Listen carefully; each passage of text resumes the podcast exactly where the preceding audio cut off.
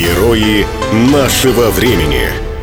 Сегодня мы настолько привыкли к компьютерам, что считаем работу с ними повседневной рутиной. Дети же приступают к общению с компьютерами, кажется, как только начинают ходить. Однако для детей, страдающих детским церебральным параличом, пользование компьютером часто оказывается недоступно. Бывает, что попасть в нужную клавишу, избежать двойного нажатия является непростой задачей, а удерживать рукой мышь – неразрешимой проблемой. Такие дети лишены возможности обучаться дистанционно.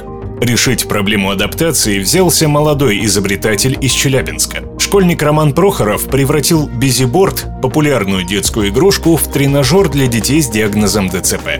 На создание прототипа электронного бизиборда у Романа и его научного руководителя Дмитрия Овсеницкого ушло около года. Специальная перепрошитая клавиатура, которая при длительном нажатии печатает только одну букву. Специальная мышка для тех, кто не может держать мышь в заданном положении, работают вместе с разработанным программным обеспечением. Тренажер помогает развивать мелкую моторику, формирует навыки аккуратного и точного нажатия клавиш. Это необходимо как для работы на компьютере, так и в быту, используя домофон, в лифте или на кухне. Нарушенная двигательная функция, если не восстанавливается полностью, то в значительной мере контролируется, а ребенок адаптируется ко взрослой жизни.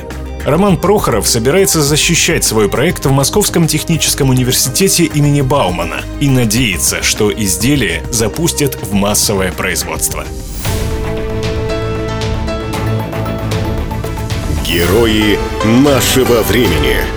Программа создана с использованием гранта президента Российской Федерации, предоставленного Фондом президентских грантов.